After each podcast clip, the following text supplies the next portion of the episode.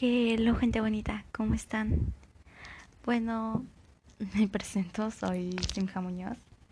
Me voy a estar presentando ya con este nombre. Es este. El nombre es un nombre que mi mamá me quería poner desde muy chiquita, pero pues no pudo hacerlo. Y pues mi apellido es mi apellido, Muñoz.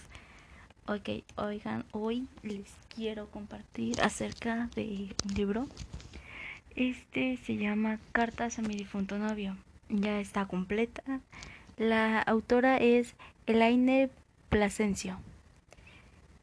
Fue publicada el 6 de marzo del 2018 y terminada el 7 de mayo del 2018. Qué rápido escribió, ¿eh?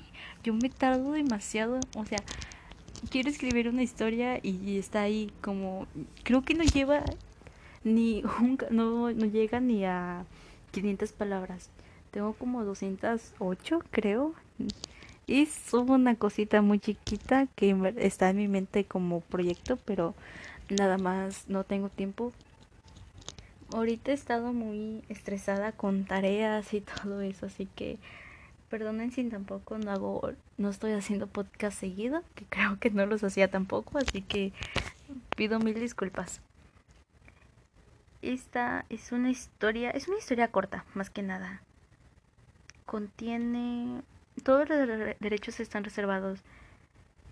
Eh, esto trata acerca de un fallecimiento. Mm, no sé si leerles el... Bueno, sí, mejor sí. Les quiero leer un poquito de lo que es la introducción. Dice, sí, muchos dicen que estoy totalmente loca por escribirle una carta a mi difunto novio y dejársela en la tumba todos los días. Pero es que siento que debo hacerla. Además, cuando me acuerdo de las veces que hacíamos el amor, que compartíamos y la pasábamos bien. Mi único calmante son las líneas que las dejo sobre la tumba recordándole todo. No creo que sea eso un pecado escribirle todos los días, o decirle las veces que me ha tocado pensar en él, o es un pecado. Ya es una rutina escribirle desde cosas sexuales hasta dolorosas. Me ha dolido bastante su muerte. Cada día me siento un vacío interno. Éramos el uno para el otro. Bueno, esa es la introducción. El libro se llama Cartas a mi difunto novio, ya lo había mencionado. Técnicamente trata acerca de la muchacha, le escribe todos los días cartas a su novio. Y quiere... Al principio creo que no, no recuerdo casi lo que... de cómo iba, pero sí recuerdo lo importante. Ella va todos los días a su tumba, le deja una carta, como ya lo mencioné, desde cosas sexuales hasta cosas dolorosas, de lo que pasaron juntos, de cuánto lo extraña, de cuánto quería compartir su vida con él y pues ya no pudo hacerlo más. Recuerdo que cuando iba en la secundaria yo era la típica chica marginada del salón. Ay, perdón si se escuchan ruidos o algo porque aquí tengo a mi gato conmigo y anda muy juguetón. Bueno, continuando con lo que iba diciendo, yo era la típica chica marginada del salón, era aparte era la niña nueva. Así que ya sabrán si ustedes también les ha pasado eso de que cambian de grado uh, y los cambian de escuela, se siente raro. Y luego yo no encajaba, yo no encajaba con nadie. Y la única amiga, podría decirse, que tenía en ese momento, casi no iba a clases y todo el día me la pasaba sola. Recuerdo que en el recreo no tenía a nadie con quien platicar y se siente tan tan raro, tan no sé, no, no encontré esa palabra, pero es muy diferente. Yo siempre he estado acostumbrada a estar rodeada de gente. No sé, ya sea poquitas personas o muchas, pero siempre estar con alguien y de repente ser nueva en, un, en una ciudad que no conoces, una escuela que tampoco conoces, es raro y se siente extraño. Y pues en ese entonces una, no puede decirse que tampoco amiga, una compañera, una conocida, me vio leyendo y siempre me hacían burla por ello. Que, porque yo nunca, lo voy a decir como lo dicen aquí, eh, yo no hacía desmadre yo no, yo no me levantaba de la silla, yo no jugaba, yo no nada, o sea, yo llegaba, me sentaba, leía, hacía las cosas y ya, tan tan, fin, otra vez, vámonos a la casa y ya, la misma rutina por un ciclo escolar. Y es monótono y aburrido, la verdad. Y pues ella me hacía como burla. Siento que, que cuando nos conocimos yo no le caí bien y a mí tampoco me cayó bien. No sé por qué tengo que cambiar eso, pero por el momento ya me llevo un poquito mejor con ella. Pero en ese entonces ella me hacía burla, que porque leía mucho, que, que a lo mejor son, siempre leía, o sea, me hacía burla porque según ella yo leía muchas cosas que gays, que no sé qué tanto. Y ya hasta que vio que estaba leyendo, le interesó un poquito más y se quedó, uy, está chido, este, ¿de qué trata? O préstamelo para leerlo. Y ya que lo leyó, porque dijo, cartas a mi difunto novio, pues, y dice, no, pues, ella se identificó un poquito, pero ya al final de todo el libro, era como, wow, esa no me la esperaba, en verdad. Porque eso tiene spoiler, ¿eh? Así que perdonen si lo van a leer. Porque resulta que él era homicidio porque lo mataron. El, el muchacho nunca se suicidó, lo mataron. Resulta, bueno, alguien estaba seriamente loco por la muchacha y la acosaba y ella al tener novio pues ese alguien decidió matarlo. Que es feo, es trágico, pero desgraciadamente suceden cosas así todos los días, aunque no lo vemos, pero suceden. Y resulta que el asesino era nada, nada más y nada menos que su maestro, su maestro de física, de educación física, creo, si no mal recuerdo. Y creo, así termina. Sí, creo que sí, así termina.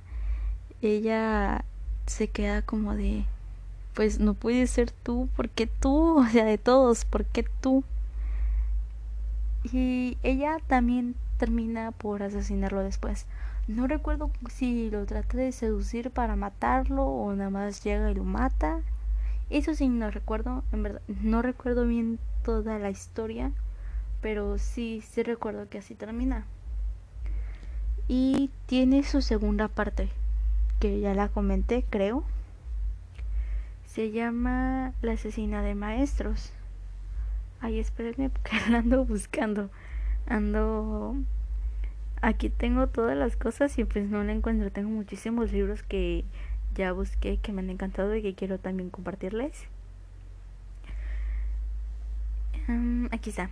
Se llama La asesina de maestros. Es la parte 2 del, del libro que, de, que les acabo de mencionar. Y sí, aquí lo recalca, segunda parte de Cartas a mi difunto novio. Quienes leyeron el primer libro más o menos saben a qué se debe este.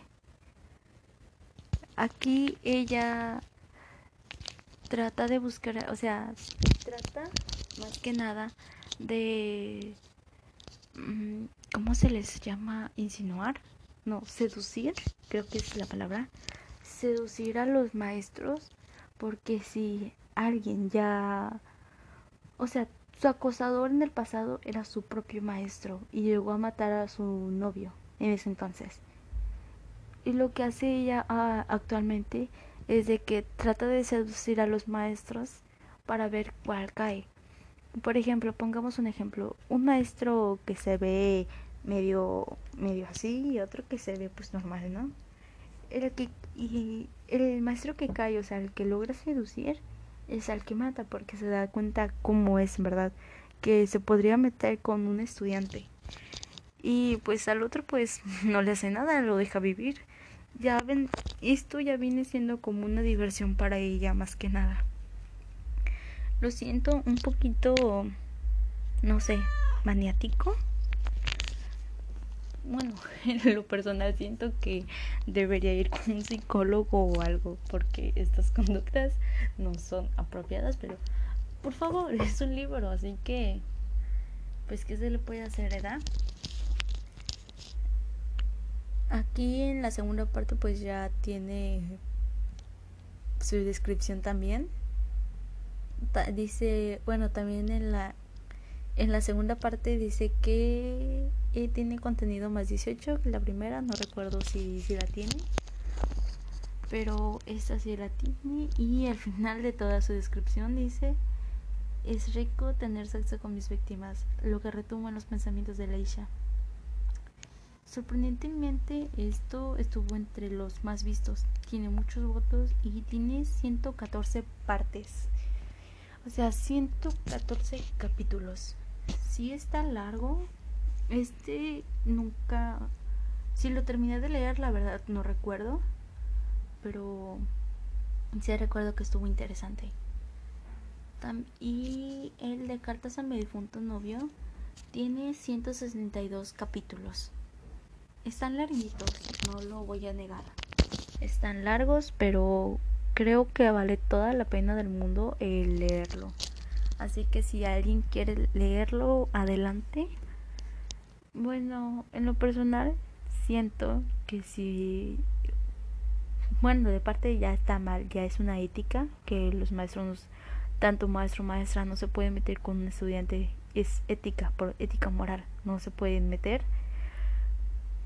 Esto, bueno, hay veces que tenemos, no sé, o que a las a las chicas nos llega a gustar un maestro o una maestra que es lindo, que es linda, o igual con los muchachos. Y sí, hasta unas actualmente eh, cuando iba a clases presenciales todavía mis compañeros le hacían burla al maestro de música que nos da que nos imparte música y el maestro también le seguía las corrientes y no lo niego está bien es, este se divierte está muy bien no lo niego hasta yo me reía carcajadas y todo eso pero siendo ya traspasando esa línea de estudiante y maestro, moralmente está mal, porque el estudiante sigue siendo un menor de edad, para empezar. O sea, la persona podría ir a la cárcel. Y por parte del maestro, sí puede ir a la cárcel, lo pueden despedir. Y aparte, eh, no no puede seguir empleando su profesión de maestro en ningún otro lugar porque ya va a estar este como fichado en su hoja de vida que pues no puede no está capacitado para dar clases. Bueno y siento que es algo que deberíamos de ver que las escuelas deberían de ver más que nada porque si se llega llega a haber casos de hasta de agresiones sexuales pero eso es otro tema o sea, también para las personas que quieren sugar, sugar este daddy. Así que mm, para que se la piensen un poquito, no quieran meter a sus maestros a la cárcel y, y no sé, y con lo tan guapos o guapas que estén, piénsenlo un poquito más. Lo pueden nada más de vista, observenlo y ya, saborenlo con la vista solamente, por favor. Y bueno, con, respecto a la muchacha, Aisha, Aisha. acabo de leer su nombre y se me olvidó. Bueno, ya.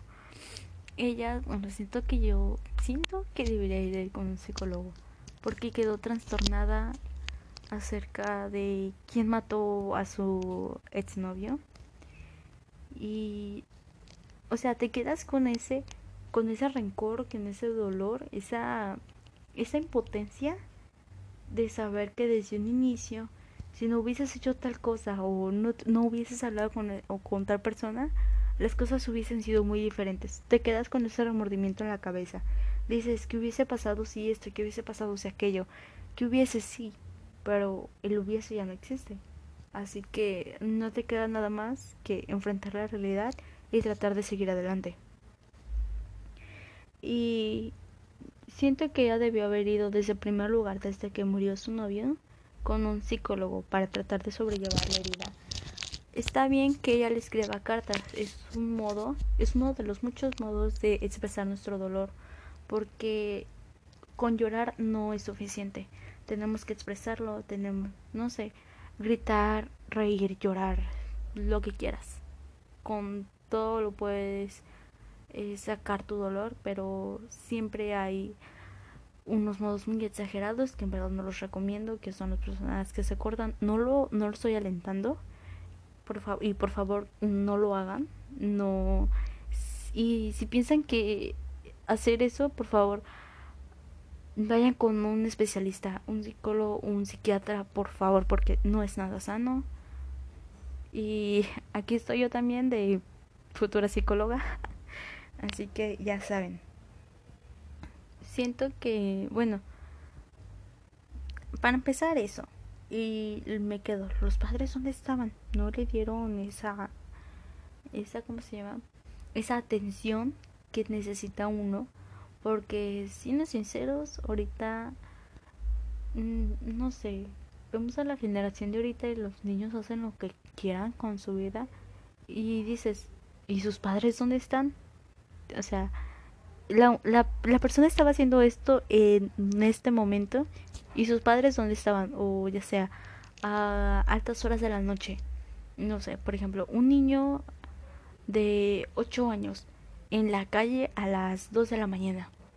Sus padres dónde están más o menos por ahí me quiero dar a entender no sé si me expliqué bien o no sé si me entendieron siendo sincera no me sé explicar muy bien me revuelvo yo, yo solita con las palabras me revuelvo. Y recuerdo que cuando le enseñé este que esta compañera leyó este libro, dijo, "Wow, ni yo lo hubiese podido." Dice, "Ni yo me hubiese imaginado que el el asesino sería el maestro." Y le dije, "¿Y si en verdad pasara eso, por ejemplo, si te pasara a ti, ¿cómo reaccionarías?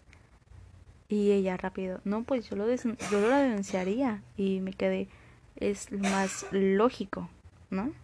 Es lógico hacer eso.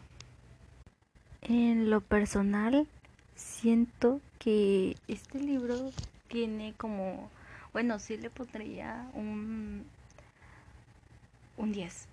Tiene muy buena redacción porque al principio yo encontraba puros, podría decirse que en fanfics, y la escritura, la redacción, cómo, cómo estaba estructurado, no, no era la mejor. Y admito que en un principio yo también empecé a escribir así. Y actualmente ahorita que estoy viendo mis, mis viejos escritos es como de, ¿en serio yo escribí eso? ¿En serio escribía tan mal?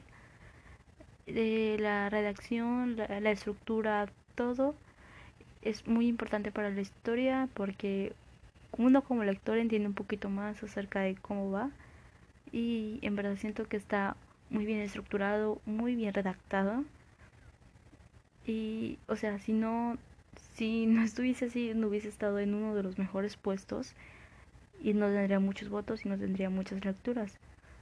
Por mi parte, yo le doy un 10, está 100% recomendada. Las dos partes, tanto cartas a mi difunto novio como eh, recuérdame cómo se llamaba Ay, se me fue ahorita, Dios mío. La asesina de maestros. Ay, les digo que también a mí se me van las cabras al monte. Y perdón, ahorita si se escucha música, son los vecinos. Y yo creo que por mi parte eso es todo. Y nos vemos para la otra. Bye.